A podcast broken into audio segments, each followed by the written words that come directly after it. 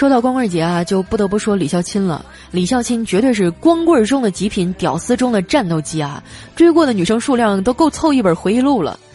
前两天，孝钦走在街上啊，突然发现一直暧昧的女神走在自己的前面。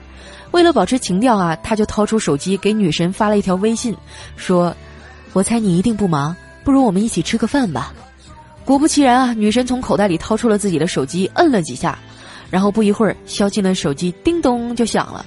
只看上面醒目的写着一行大字儿：“我在家，我妈不让我出来。”